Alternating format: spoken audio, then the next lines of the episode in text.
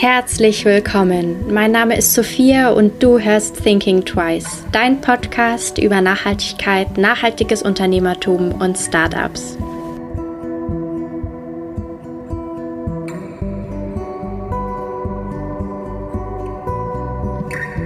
In dieser Folge habe ich mit Marina, der Gründerin von Matizia Cosmetics, geredet. Die Finanzexpertin hat das Unternehmen 2019 in Hamburg gegründet. Matizia bedeutet auf Kroatisch Bienenkönigin und rührt daher, dass alle Produkte des Labels wertvolles Bienenwachs beinhalten. Herzlich willkommen zu meinem Podcast. Äh, heute habe ich die Marina bei mir zu Gast. Halli, hallo. Hallo Sophia. Und Möchtest... hallo liebe Zuhörer. Ich glaube, du bist die Erste, die auch die ZuhörerInnen äh, begrüßt hat. Voll schön. Okay. Naja, gut, aber wir sind ja in diesem Format. Man hört uns ja jetzt ja, gerade nur. Das stimmt, das stimmt. Ähm, da kann ja. ich gerade winken. Ja. äh, möchtest du dich gleich mal vorstellen? Wer bist du denn? Sehr gerne. Ähm, ich bin Marina Zubrot, 31 Jahre alt, äh, sitze gerade äh, in meiner Wohnung in der Hafen City in Hamburg. Ähm, ich bin gebürtige Stuttgarterin, lebe seit drei Jahren hier in Hamburg, äh, bin verheiratet und im Besitz eines äh, sehr, sehr süßen kleinen Zwergspitzes, der ich gerade beim Schlafen zugucken darf und äh, bin Gründerin und ähm, Geschäftsführerin von Matiza Cosmetics, eine Naturkosmetikmarke aus Hamburg. Ähm, wir setzen auf 100% natürliche Inhaltsstoffe, nachhaltige Verpackung und handgefertigte Produktion.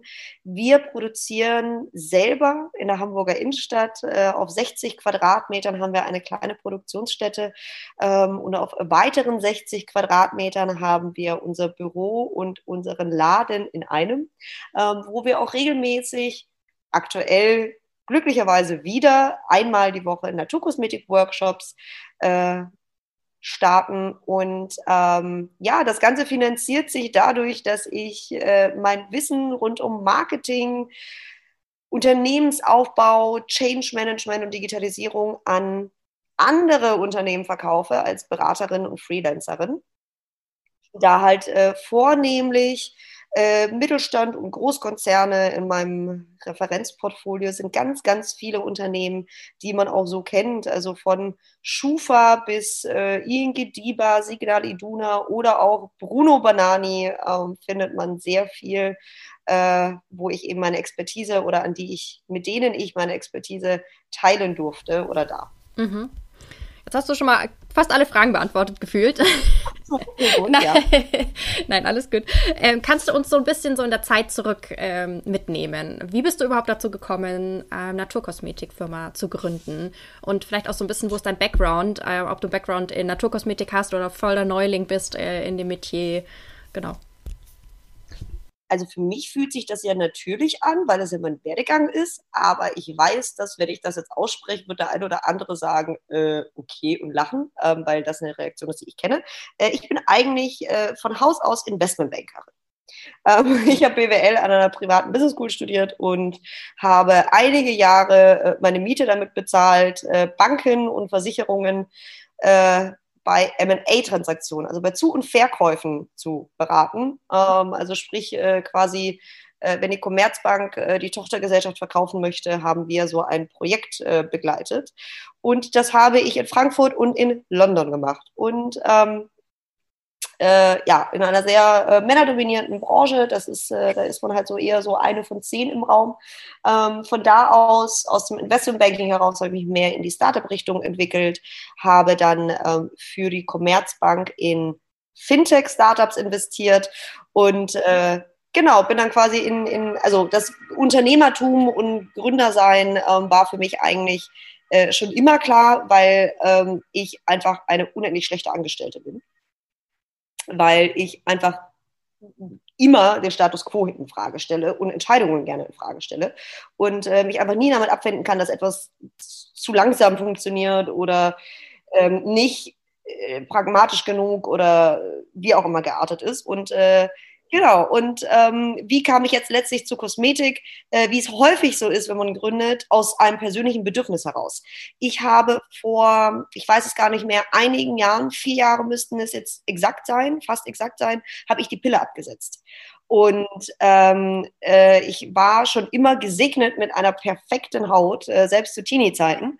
Und äh, dann halt leider nicht mehr. Und ähm, die war halt, also wirklich der Haut ist, also nebst der Tatsache, dass es ja für, für quasi den Geist selber eine Umstellung ist, von diesen Hormonen runterzukommen, in Anführungsstrichen, ähm, war das halt auch für die Haut eine Achterbahnfahrt. Also es wird wirklich so, an einem Tag war, sie, war die Haut schuppig, am nächsten Tag hatte ich irgendwie Ausschlag, am dritten Tag hat sie gejuckt und am vierten Tag ging irgendwie gar nichts mehr. Und ähm, dementsprechend äh, sah ich mich gezwungen, mich mit den Inhaltsstoffen äh, auf der Rückseite meiner Drogerie-Kosmetik, die ich zu dem Zeitpunkt kaufte, auseinanderzusetzen und äh, musste halt radikal eine Umstellung halt einfach mitgehen äh, mit den Produkten, die ich verwendet habe. Und ich habe tatsächlich äh, monatelang einfach nur Kokosöl in mein Gesicht geschmiert, weil sich zeigte, dass das äh, besonders gut getan hat. Aber weil ich ja nicht immer wie ein äh, Plätzchen riechen wollte, habe ich mich dann natürlich irgendwie so mehr in, in quasi Natur, natürliche Inhaltsstoffe, Kosmetik und, und, und äh, ja, weiterentwickelt und äh, in dem Zusammenhang war ich halt frustriert. Mir war das Packaging zu altbacken, mir waren die Düfte zu natürlich, weil ich durfte eigentlich ganz gerne. Ich durfte halt nicht gerne nach Erde oder ähnlichem. und ähm, ja, dann äh, dachte ich mir, naiverweise, selbst ist die Frau, holst du dir eine Kosmetikerin, fängst mal an, an Rezepten zu, zu tüfteln und das Ergebnis ist Matiza Cosmetics. Äh, ich bin damit am Start seit Mai letzten Jahres erst und äh, bin unendlich stolz auf, auf das, was da irgendwie in den letzten, was haben wir jetzt, September, äh, ja, in den letzten 16 Monaten passiert ist, weil ich eine eigene Live-Show im Teleshopping habe. Wir sind bei TK Maxx drin, wir sind auf Douglas Online, auf Zalando Online ähm, äh, waren in jeder Publikation, die es überhaupt irgendwie äh, frauenseitig in Deutschland gibt, also sprich von Grazia bis Gala, überall äh, war meine Kosmetik drin und äh, ja, habe ein kleines Team von irgendwie mit Freelancern und Minijobbern von vier bis sieben Menschen und äh, mein Mann arbeitet auch mit in der Kosmetik und ähm, wir expandieren gerade auch produktseitig, super spannend ähm, weil es wird jetzt Matiza Home als neue Linie gegründet mit Home Accessories. Ähm, daher äh, bin ich quasi heute Nachmittag auf dem Sprung, Feldrecherche zu betreiben und äh, von Zara Home bis TK Maxx äh, mir alles anzugucken, was der Markt gerade an Kissen, also Wohnzimmerkissen und Duftkerzen hergibt, weil das sind die nächsten Themen, die wir angehen. Krass. Also richtiger großer Plan irgendwie so gleich, obwohl ihr ja wirklich noch so eigentlich am Anfang steht von eurem Unternehmen, muss man auch sagen. Also es ist ja, ja äh, alt. Also.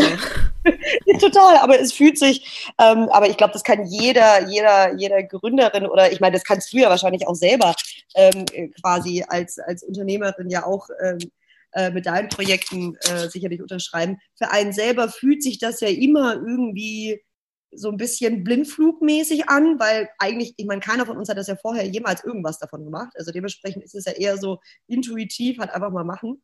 Ähm, und man kommt sehr selten dazu, die Vogelperspektive einzunehmen, um zu sagen, oh wow, weil man ja einfach ständig machen ist. Man ist ja, man ist ja so mit sich selber beschäftigt, äh, in Anführung, also ne, man ist ja so sehr mit sich selbst beschäftigt, das sieht man selber gar nicht. Das spürt man auch nicht so. Man sitzt da auch nicht abends da und sagt, oh wow, welche Erfolge. Also man sitzt ja abends ja. da und denkt sich so, um Gottes Willen, what's next? Wie soll das alles gehen? Ja. Und man sieht eigentlich immer nur, was könnte alles schief gehen und nicht, äh, was, was könnte klappen. Ja. Das heißt, du bist eigentlich schon von Anfang an so eine Gründernatur gewesen, weil es gibt ja, finde ich, so Menschen, die aus der Not heraus gründen, sage ich jetzt mal blöd gesagt, die sagen, es gibt ein Problem, das muss ich lösen, aber gar nicht so unbedingt gründen wollen, sich da eher so ein bisschen so reinwuseln müssen. Aber wenn du sagst, du bist auch eine schlechte Angestellte gewesen, gehe ich davon aus, dass du schon dieses, dieser, ich sage jetzt, nenn's mal Macher, Drive, wie auch immer man das nennen möchte, hattest? Ja, ähm, also ja, äh, aber das ist etwas, das musste ich erst einmal feststellen. Also es ist so, dass ähm, meine Eltern kommen aus Kroatien und ich bin quasi die erste Generation, äh, die hier in Deutschland Schule gemacht hat, Abi gemacht hat und überhaupt studiert hat. Und äh, meine Eltern waren aber auch selber selbstständig. Also meine Mutter hatte ähm, eine, hat eine Bäckereifiliale betrieben in Stuttgart ähm, zu, zu, meinen Kindheits-Jugendzeiten und mein Vater ist, äh, hat eine Firma ähm, mit Fensterbau. Dementsprechend bin ich quasi von zu Hause aus, also wie es halt häufig so ist, also qua Migrantenhintergrund ist man ja eh ohnehin ich würde mal sagen, risikofreudig, weil man ja eher so im Sinne von, man ist ja sehr angetrieben von, ich will es irgendwie besser machen als die Generation vorher, ich will was erreichen. Wir kommen irgendwie aus einem, die, meine Eltern kommen aus einem winzigen Dorf, meine Mutter hat, glaube ich, irgendwie 15 Jahre ihres Lebens nicht mal irgendwie warm Wasser gehabt, so nach dem Motto. So, davon ist man natürlich, man ist halt sehr von diesem Machen halt getrieben, weil man es nicht anders kennt.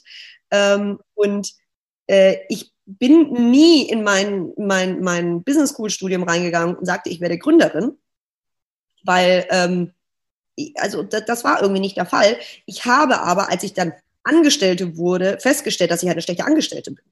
Äh, jetzt retroperspektiv liegt das völlig auf der Hand, dass ich Unternehmerin wurde, weil ich ja zu Hause es gab ja keine, also meine Eltern sind zwar geschieden, aber ich habe mit meinen Eltern ja nie über ihren blöden Chef diskutiert oder so. Oder über ihre blöden Arbeitskollegen, weil sie waren ja selber ihre Chefs und sie haben selber entschieden, mit wem sie zusammenarbeiten, weil sie ja die Arbeitgeber waren. Ähm, daher liegt es, also ne, es ist völlig logisch, ähm, dass ich halt eben Unternehmerin wurde, weil ich kenne es ja nicht anders. Äh, wusste ich aber nicht, war mir nicht klar. Das habe ich dann halt festgestellt, also das kam dann, als ich dann Angestellte war und ich halt super viel angeeckt bin bei, nicht unbedingt bei meinen Chefs, weil die das natürlich Status, also wenn du einen guten Chef hast, freut er sich immer, wenn du einen Status quo in Frage stellst, weil das kann ja nur besser werden.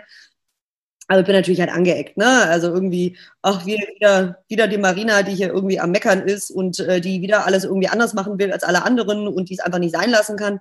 Und dadurch war mir dann halt klar, dass, dass eigentlich ich meine eigene Chefin sein muss, ähm, weil ich sonst äh, sehr unglücklich sein werde. Ja. Ja, ich finde es äh, super spannend. Also mein Vater ist auch selbstständig. Von daher kenne ich auch diese Art und Weise, wie man arbeitet und dass man auch am Wochenende arbeitet und auch zu nachts arbeitet und dass man halt auch keine festen Arbeitszeiten hat und dann wird halt gearbeitet. Also man ist ja auch selbst und ständig so. Ne? Das sagt, heißt ja auch so schön. Von wow. daher ähm, weiß ich, was du meinst, aber ich glaube, wenn man aus einer Familie kommt, wo man nur ich sag's jetzt mal klischeehaft, nur Beamten und Beamtinnen sind. Und dann zu gründen ist natürlich auch was ganz, also das ist man ja auch gar nicht gewohnt so. Deshalb frage ich immer, ob man so, so schon so ein Gründertyp, so eine Gründerpersönlichkeit war, weil ich das immer ganz spannend finde, aus was für einem Umfeld man auch kommt. Ja, wie gesagt, also ich bin es ähm, und mir war das ursprünglich bei der Wahl des Studiums oder während des Studiums äh, gar nicht so klar. Ähm, aber äh, ich denke letztlich ist es halt, also es, ich denke, jeder ist, also, wobei nein, nicht, ich denke, jeder ist ein guter Gründer. Ähm, es ist völlig in Ordnung, Gründer oder Angestellter zu sein, weil äh, jeder soll das machen, worin er richtig gut ist. Und ähm, es kann nicht jeder Gründer sein, es kann auch nicht jeder Arbeitgeber sein, das ist völliger Quark. Ähm, das, das muss auch gar nicht der Fall sein. Und äh, dementsprechend, ich finde irgendwie das Wichtigste ist eigentlich eher ehrlich zu sich zu sein und zu sagen, was kann ich richtig gut und was kann ich richtig schlecht. Und ähm, ja, wie gesagt, ich weiß, ich bin halt eine richtig schlechte Angestellte.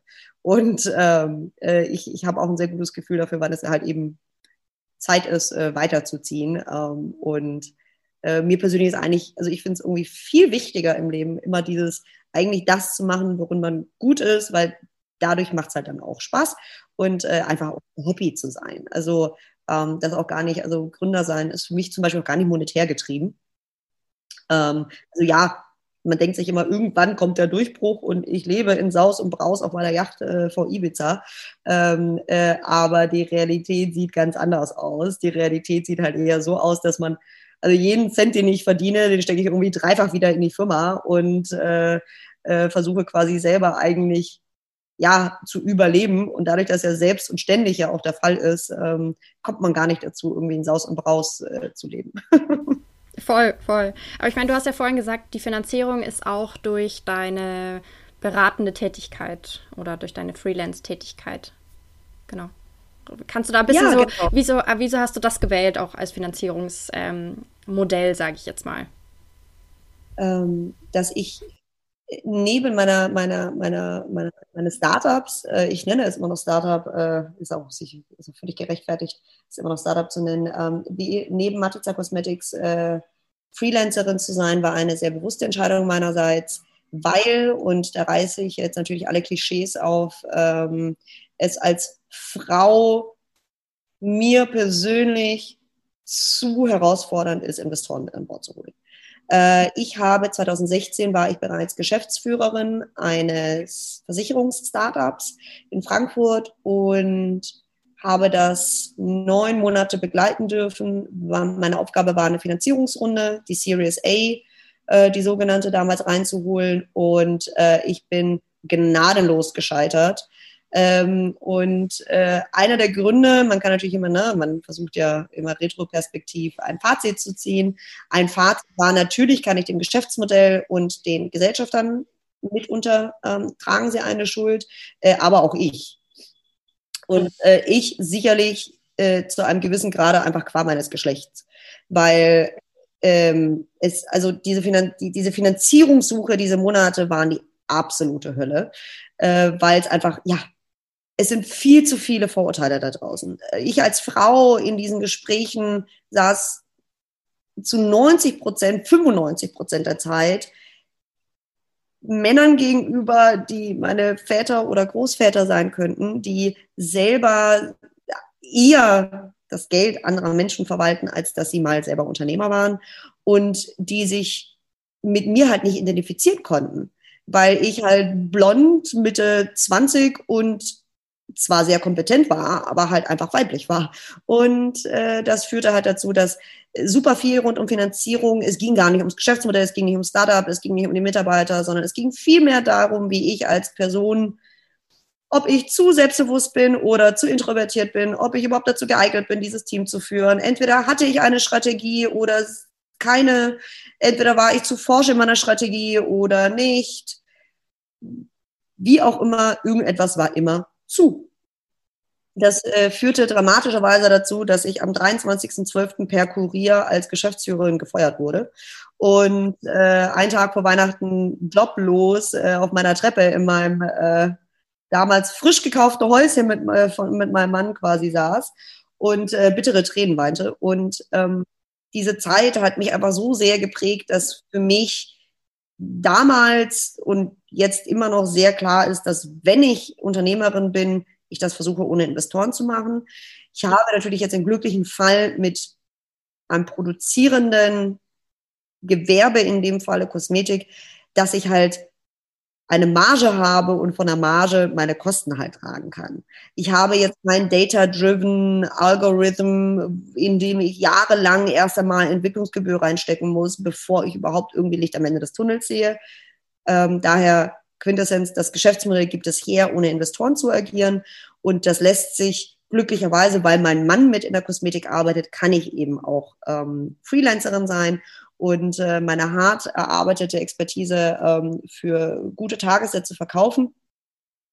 Aber äh, ja, als ich Matizza Cosmetics gegründet hatte, ich hatte letztes Jahr tatsächlich, ich würde mal sagen, drei Wochen, über drei Wochen lang mich damit auseinandergesetzt, Business Angel reinzuholen und mich nach den drei Wochen aus den vorher beschriebenen Gründen mhm. Erlebnisses äh, erneut dazu entschieden oder erst recht dazu entschieden, es ohne äh, Business Angel, ohne Investoren zu machen, weil ich tatsächlich auch genau wieder zurück in dieselbe Spirale gekommen bin. Ich hatte ein, also ein, ein Business Angel Telefonat äh, mit einem Herrn, äh, dessen Namen ich gerade gar nicht spontan weiß, von dem ich nichts wusste, gar nichts wusste, ich wusste von ihm nicht mal, ob er verheiratet ist oder Kinder hat, so nach dem Motto. Ich wusste, wo er sitzt und was er quasi, was seine, was, dass er Geld hat ähm, und dass er in Startups investiert, das wusste ich.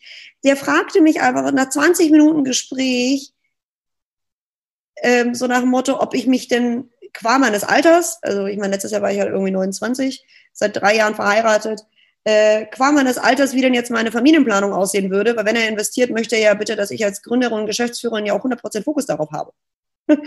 Und jetzt ist es nun mal so, dass ich, ich als Mensch, das mag man jetzt gar nicht so glauben, weil ich weiß, dass ich sehr selbstbewusst und sehr direkt rüberkomme, aber ich äh, habe den starken Drang danach, meinem Gegenüber zu imponieren und zu gefallen und quasi zu performen.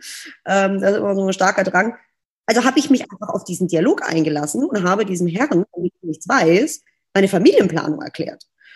Ähm, damit ich ihn zufriedenstelle, damit ich performe. Und ich, ich selber hatte in dem Moment gar nicht das Gefühl, dass gerade etwas falsch läuft, sondern ich habe dann abends meinem Mann erzählt und der ist halt völlig ausgeflippt. ne, der saß dann irgendwie da und meinte, Marina, ernsthaft? So, das hast du nicht gemacht. Und ich noch so, hä, was ist denn jetzt dein Problem? Und er so, okay, Marina, äh, das, ne, so, wir müssen uns jetzt mal setzen, ja, wir ja. müssen jetzt mal darüber sprechen, ähm, dass Feminismus bedeutet, dass du dem hättest die Meinung geigen müssen und den eigentlich mal Retroperspektiv, also den, den, hättest du eigentlich eher mal die Gegenfrage stellen müssen, so nach Motto, wann haben sie zuletzt mal Sex mit ihrer Ehefrau gehabt? Ja. Äh, denn so persönlich ist ihre Frage gerade. Ja, ja. Und ich sag so da so, äh, Liebling, du hast völlig recht. Fuck, ey. So, einerseits habe ich mit Blick auf Feminismus alles falsch gemacht und äh, andererseits back to square one. Das ist der Grund, wieso ich keine Investoren haben möchte. Ja. Und ähm, das war tatsächlich dann der Moment, äh, wo mein Mann und ich, wo er dann sagte, okay, ähm, na, wir verschwenden jetzt nicht weiter Zeit, du verschwendest nicht weiter Zeit, Fundraising zu betreiben, Gespräche zu führen. Wir finden einen anderen Weg, wir machen es anders. Mhm ist super erschreckend, wenn du das irgendwie so erzählst. Vor allem, ich denke mir immer, du hast gegenüber anderen Gründerinnen ja den unglaublichen Vorteil, dass du dich mit diesem ganzen Bankensystem, Wesen, Finanzierung etc. auskennst. Also wenn ich da jetzt reingehe, klar, BWL studiert, aber eher Marketing fokussiert, ich habe ja gar keinen Plan. Und dann sitze ich da bei so Investoren, diese Szene, sagen wir, vier ältere Männer. Ich bin ja noch viel, viel mehr dann auf dem Glatteis also, als du das ist, das finde ich jetzt gerade sehr, sehr erschreckend so. Und auch diese Fragen, die würde man einem Mann nie, fra nie fragen. Wann, was da jetzt mit der Familienplanung oder seine Zukunftsplanung oder whatever. Das finde ich äh, schon irgendwie ja, erschreckend. Äh, also die, definitiv. Ähm, ich finde es, also ich, ich, wie gesagt, ich, ich persönlich äh, finde es, also einerseits mir, also mir selber gegenüber in, in, in, Reflexion finde ich es tatsächlich auch immer wieder erschreckend, dass selbst, also wie du sagst, selbst ich mich in, in diese Situation begeben muss, weil mein Gegenüber das so möchte, aber auch, dass ich mich auf diese Situation einlasse und dennoch nicht dazu in der Lage bin zu sagen, okay, halt, stopp. Obgleich ich das ja weiß. Also ich habe ein starkes Bewusstsein und ein Befinden dafür. Und andererseits ist es also es ist, es ist wirklich so, dass ich, ich habe ein starkes Wissen und ich habe ein teilweise in diesen Dingen ein viel stärkeres Wissen als zum Beispiel mein Mann, der ebenfalls mit mir an derselben Uni studiert hat und ebenfalls BWL studiert hat. Und es ist wirklich so, dass wir haben bestimmte Gesprächs- oder Geschäftspartner, wo ganz bewusst mein Mann mit denen spricht, weil, und das zeigt sich ja im Alltag zeigt sich das ja, weil ich nicht ernst genommen werde. Es ist unmöglich. Und mein Mann hatte ähm, in einem ganz anderen, in einem privaten Kontext, äh, hatten, hatte ich mir im, im Sommer eine Wohnung in Stuttgart angeguckt, in die ich ganz gerne, die ich ganz gerne gekauft hätte als Immobilie. Und ich besitze bereits Immobilien und ich hatte einen Bankberater, den Holger nenne ich ihn jetzt mal. Und ähm, der Holger, der hat mich so wenig ernst genommen dass er den Prozess so schluderig geführt hatte mit mir, diesen Finanzierungsprozess, dass ich wirklich so verzweifelt war und mein Mann anguckte und sagte, Liebling, kannst du bitte den Holger anrufen und dem eigentlich mal erklären, dass er, ob er eigentlich alle Latten am Zaun hat ähm, und dass, dass er mich mal bitte auf seine Prio-Liste mal ganz oben setzen sollte, weil ich will diese Wohnung wirklich kaufen, ich kann diese auch kaufen. Und der Holger, der, also du merkst ja, ob dein Gegenüber dich ernst nimmt im Dialog oder nicht. Ne? Und ich, ich habe mich auf den Kopf gestellt und der hat das einfach nicht. Und mein Mann rief dann auch wirklich an und meinte so nach dem Motto, Holger, ähm, könnten Sie jetzt mal bitte hier mal irgendwie Speed drauf bekommen? Äh, meine Frau hat die Zusage für die Wohnung, der Notartermin steht und Sie kriegen es nicht hin, ihr eine Aussage zu tätigen. Und ähm, ja, leider, schräg, schräg glücklicherweise, hat der Holger innerhalb von äh, fünf Minuten nach dem Dialog äh, lief dann auf einmal alles. Und ich saß nur so da und guckte meinen Mann an und ich gemeint, also das, das ist, ist, es erschreckt mich, es macht mich total traurig, ne? dass, dass, dass das Mitte 2020 immer noch ein Problem ist, dass wenn die 31-jährige Ehefrau anruft, der Holger, der Finanzierungsberater, ähm, nicht arbeitet, aber wenn ja, der 32-jährige Jan anruft, äh, dann mit Fingerschnipsen funktioniert ja. auf einmal alles. Wahnsinn. Ja, das sind. Also erschreckend. Das ist wirklich erschreckend. Und ich meine, das sind so. Das sind ja auch alles wichtige Aktionen oder wichtige Prozesse, jetzt wenn du sagst, eine Wohnung kaufen, das ist ja auch, also, dass man da nicht ernst genommen wird. Das ist ja auch nicht so, dass du sagst, du willst dir ein neues Paar Schuhe kaufen oder I, I don't know, das ist ein blödes Beispiel, aber ähm, ja, finde ich irgendwie sehr, sehr erschreckend, dass das, wie du sagst, 2020 immer noch so ist. Ähm, wird deutlich, was noch getan werden muss. Ja, und also ja, ja, ja, genau. Und ich zähle mich zu den glücklichen Frauen, die mit ihrem Mann zusammenarbeiten darf und die halt einfach auch einen Feminist als Mann hat, äh, wodurch er, also er scheut sich nicht davor, mit den Gesprächspartnern genau diesen Punkt einfach offen anzusprechen und zu sagen, halt, stopp. Ähm, ne? Also das, da, da bin ich in einer glücklichen Situation, dass, dass, also ich bin da gesegnet quasi, ähm, ihn zu haben, weil ich mich einfach persönlich frage, wie das andere Gründerinnen machen, die vielleicht nicht mit ihrem Mann zusammenarbeiten und die vielleicht keinen oder keinen männlichen Part an der Seite haben als Geschäftspartner, der halt auch Feminist ist und sich, na, also das, das frage ich mich halt, weil das, das stelle ich mir noch herausfordernder vor, wenn es niemanden gibt, der für dich Advokat spielt in dem Falle. Und ähm, jetzt ist es halt auch noch so, dass in meinem Falle mit Kosmetik erfüllt man auch tatsächlich natürlich das Klischee. Das ist halt das Dramatische an der Sache, dass man viel weniger ernst genommen wird, weil es ist halt Kosmetik. Wenn es jetzt Autos wären, wäre es weniger Klischee und vielleicht noch etwas anderes, aber natürlich sehr herausfordernd als Frau. Äh, aber natürlich, wie gesagt, Kosmetik erfüllt auch noch alle Klischees. Und das ist mit Investoren a nightmare. Also ich bin natürlich auch mit anderen Beauty-Gründerinnen befreundet und die auch, die auf den Investorenweg gesetzt haben und die berichten von sehr langwierigen Finanzierungsrunden, Prozessen, die sehr frustriert mhm. für sie verlaufen und auch sehr unerfolgreich. Wahnsinn. Aus den erklärten ja. Gründen und Situationen ja, heraus. Ja, ja. ja, aber es ist schon irgendwie ja, erschreckend. Ich glaube, das nennen wir jetzt hier ganz schön oft in diesem Gespräch.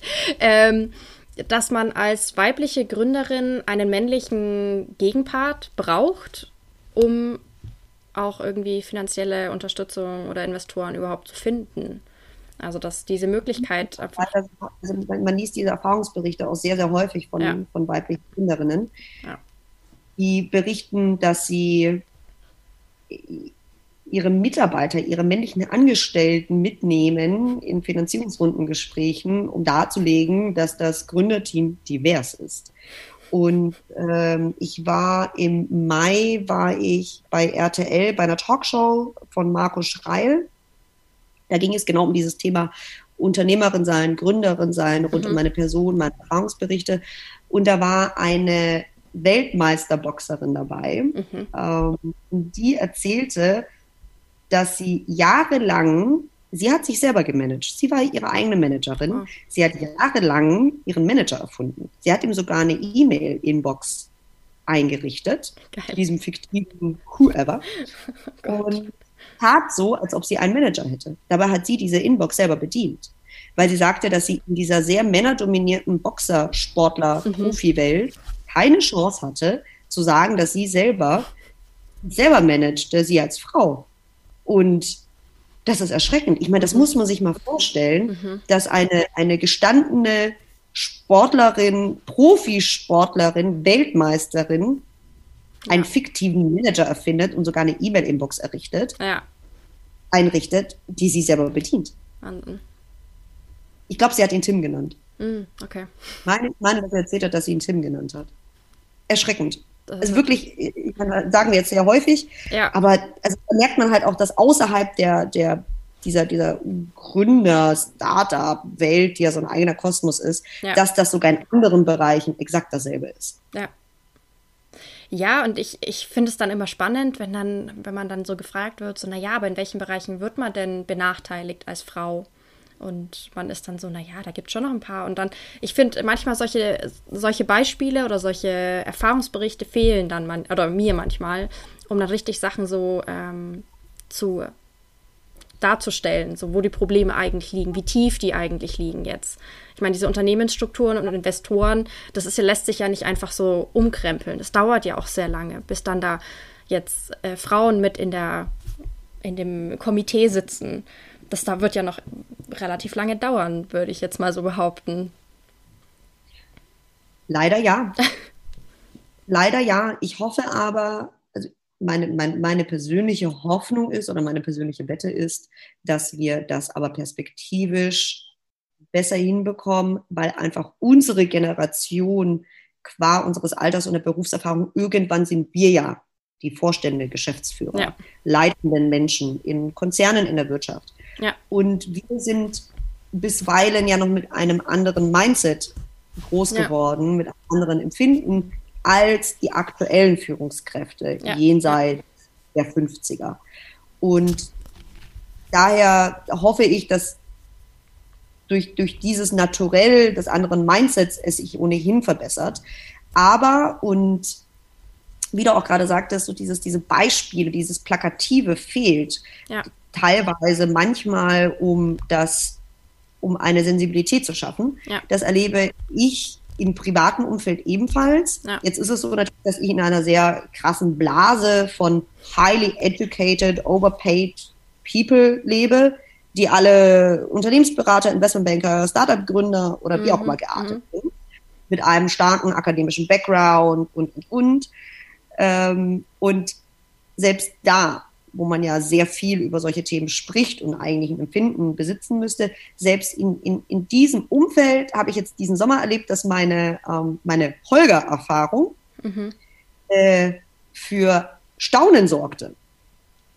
Spannend so nach dem Motto, oh, wow, ernsthaft? Also vor allem von meinen männlichen Freunden, Bekannten ja, ja. oder unseren männlichen Freunden, Bekannten beim Abendessen, wenn man so irgendwie darüber berichtet. Und dann ist es eher so ein, oh, wow, ernsthaft? Krass. Mhm. Ich dann da sitze und sage, so nach Motto, du sitzt doch selber in einem Konzern. Und, ja. ne, also du bist irgendwie ja. Unternehmensberater, du weißt ganz genau, dass du keine einzige weibliche Kollegin in deinem Team hast. Ja, ja. Wieso bist du denn jetzt überrascht darüber? Ja, voll, wieso ist das... Äh ne? Also, ja. aber da kommt, da kommt so eine natürliche, also ich hatte tatsächlich einen, einen, einen sehr, sehr guten Freund, ähm, der, der wirklich war so, oh wow. Aha. Also dem habe ich mit diesem Beispiel maßgeblich die Augen geöffnet, it's a thing, diskriminiert zu werden als Frau. Wahnsinn wir haben dieselbe Uni besucht. Ich kenne ihn seit er 15 ist.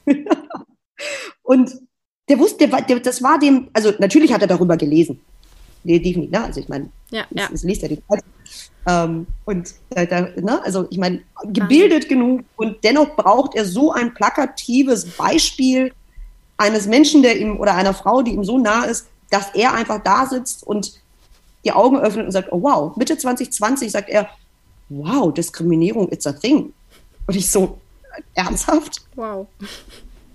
Ja, aber, aber ja, deswegen ja, brauchen wir diese Beispiele. Deswegen müssen wir auch davon, und deswegen mache ich das auch immer wieder, egal wem gegenüber, ich versuche, mein Gefühl diskriminiert zu werden oder dass ein Bias besteht bei meinem Gegenüber, zumindest retroperspektiv, auch immer zu betiteln mhm. und zu erzählen.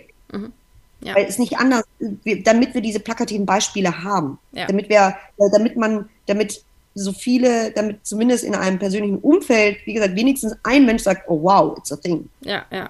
Dass wir uns behalten als Frauen und nur das und, und mit dem persönlichen Gefühl einfach nur rumlaufen, ändert das gar nichts. Nee. Wir müssen es auch sprechen. Ja, ja, voll. Ich glaube auch, dass man darüber reden muss. Also ich rede mit meinem Partner da auch mal drüber. Ich lese auch super gerne Bücher drüber. Gerade die Un unsichtbare Frau, glaube ich. Oder unsichtbare Frauen. Super spannendes Buch. Ähm, und wenn ich da mal vorlese, ähm, das tut wirklich so auf, auf, Zahlen basiert darstellen, wo Frauen einfach vergessen werden in der Datenwelt, sage ich jetzt mal. Ähm, und da lese ich dann immer wieder daraus vor, sei es äh, Treppen aus Glas wo er große Augen hatte. Und ich war dann so, naja, ist halt bei Röcken nicht so praktisch. So als ein Beispiel. Ähm, wo einfach Frauen weggelassen worden sind aus den ganzen ja, Entscheidungen, die davor getroffen worden sind, diese Treppe aus Glas zu machen. Ist jetzt auch nur wieder so ein plakatives Beispiel, aber macht das, finde ich, sehr deutlich, ähm, wo die Probleme liegen, auch, muss ich sagen. Ja. Ja, ich denke auch, da, also nicht nur ich denke, sondern also bei uns zum Beispiel in, in, in meiner Partnerschaft ist es auch so, dass sich das Empfinden meines Mannes maßgeblich durch die offenen Dialoge verändert hat, also ja. gewachsen ist. Sicherlich ist es so, dass er ohnehin ein gewisses Empfinden hatte, weil seine Mutter auch immer gearbeitet hat, ähm, da auch eine, eine Feministin in dem Sinne sehr, sehr stark für sich auch immer eine Meinung hat und immer für sich eintritt. Also daher kennt er das von Hause aus mhm. oder von der Erziehung aus ohnehin. Ja. Aber in den letzten Jahren, also, hätte ich ihn, als ich ihn damals 2009 im Studium kennengelernt habe, hätte man ihn damals gefragt, wäre auch wahrscheinlich eher so, ja, it's a thing, aber wenn die Frau stark genug ist, dann kriegt sie irgendwie alles hin. Ja. Das wäre wahrscheinlich eher so die Antwort gewesen. Wenn du ihn heute fragst, sagt er, da kann die Frau noch so stark sein und noch so smart sein ja. und sonst irgendwie, sie wird es alleine nicht schaffen. Wir Männer müssen mithelfen. Ja, ja. Ja, voll. Deshalb, wie du gesagt hast, man muss das ansprechen und dann sich auch, wie du sagst, retroperspektiv das ansprechen, die Probleme, die einem aufgefallen sind. Weil sonst wird sich nichts ändern und sonst kommt es nicht zu diesem Oh wow-Effekt. Irgendwie. Ja, also. Also, ne? Ja. Und wie gesagt, also mein Mann muss mir ja teilweise ja auch noch erklären, äh, in welchen Situationen ich äh, mehr Feministin sein müsste. Ja, gut, man ist ja auch so sozialisiert worden. Ähm, man ist ja nicht so aufgewachsen unbedingt, so 100% für sich einzustehen oder auch mal laut zu sein oder whatever. Ähm, das muss man ja auch neu lernen alles oder verlernen, irgendwie so alte Verhaltensweisen, die, keine Ahnung, generationsübergreifend weitergegeben worden sind. Das ist natürlich auch schwer. Ja. Voll. Aber wir Frauen können das. Was wären so, so Learnings, die du weitergeben würdest, jetzt noch, um so das nochmal so abzurunden? Ähm, am liebsten an eine Gründerin oder eine, eine Person, eine Frau, die gerade eine Idee hat, ähm, was würdest du der gerne weitergeben? Was du gerne gewusst hättest am Anfang oder einfach nur sowas, ja, was für dich so wichtig ist? Viel mehr Mut haben und machen. Das ist das Einzige, ein, einfach machen. Ja. Ähm, ja, natürlich gehört es immer mit dazu, Risiken zu kalkulieren, mhm. sich What-Ifs zu überlegen. Aber es reicht aus, wenn man das nur zu 80 Prozent macht. Man muss das nicht zu 100 Prozent machen. Ja. Und ja. es geht, egal wie, es geht immer irgendwie weiter. Ja. Das ist etwas, was ich, ich persönlich mittlerweile verinnerlicht habe, dass egal worum es geht, jetzt gar nicht business-wise, sondern im ganzen Leben, irgendwann ist das Tief vorbei und die Welt sieht anders aus. Sie ist vielleicht nicht wie vorher, ja. Aber es ist rum und es sieht besser aus. Ja. Und das muss man eigentlich immer im Auge behalten. Und nicht diese What-Ifs und das ganze Drama und die Negativität, die man irgendwie in sich hat, weil etwas schief läuft, man Angst hat oder wie auch immer. Wie auch immer das Leben geht halt einfach, die Zeit geht ja weiter. Und daher einfach machen. Einfach machen. Das ist ne, also die, der Intuition folgen und wir Frauen sind so gut darin, Intuition zu haben. Ja. Weil wir so gut mit Emotionen können und diese so viel mehr verinnerlicht haben und genau diesem Bauchgefühl einfach immer folgen, weil das ist am Ende das Einzige, was zählt. Ja. Das ist doch ein sehr schönes Schlusswort von diesem Gespräch. Ach, philosophisch. Ist voll, oder? Also Hammer. Ja. Tag mal so gerade mal so ein bisschen was rausgehauen. Eine Geil. harte Lebensweisheit. Geil. Ich werde natürlich eure Webseite oder deine Webseite in den Show Notes verlinken und den Instagram-Account und alle, alle Details, äh, damit die Hörerinnen und Hörer euch finden können. Bedanke mich für dieses super spannende Gespräch und äh, wünsche dir noch einen ganz schönen Tag. Danke dir, liebe Sophia. Und Dankeschön. falls der Zuhörer oder die Zuhörerin äh, die ganzen, äh, ich weiß gar nicht, wie viele Minuten es waren, durchgehalten hat, vielen Dank fürs Zuhören. Ja, voll. Nur dreiviertel Stunde. Großartig. Eine gute Länge. Danke. An andere wundervolle Menschen, Freunde, Familie und lass es sie wissen. Du kannst mich auch sehr gerne bewerten und dann freue ich mich aufs nächste Mal.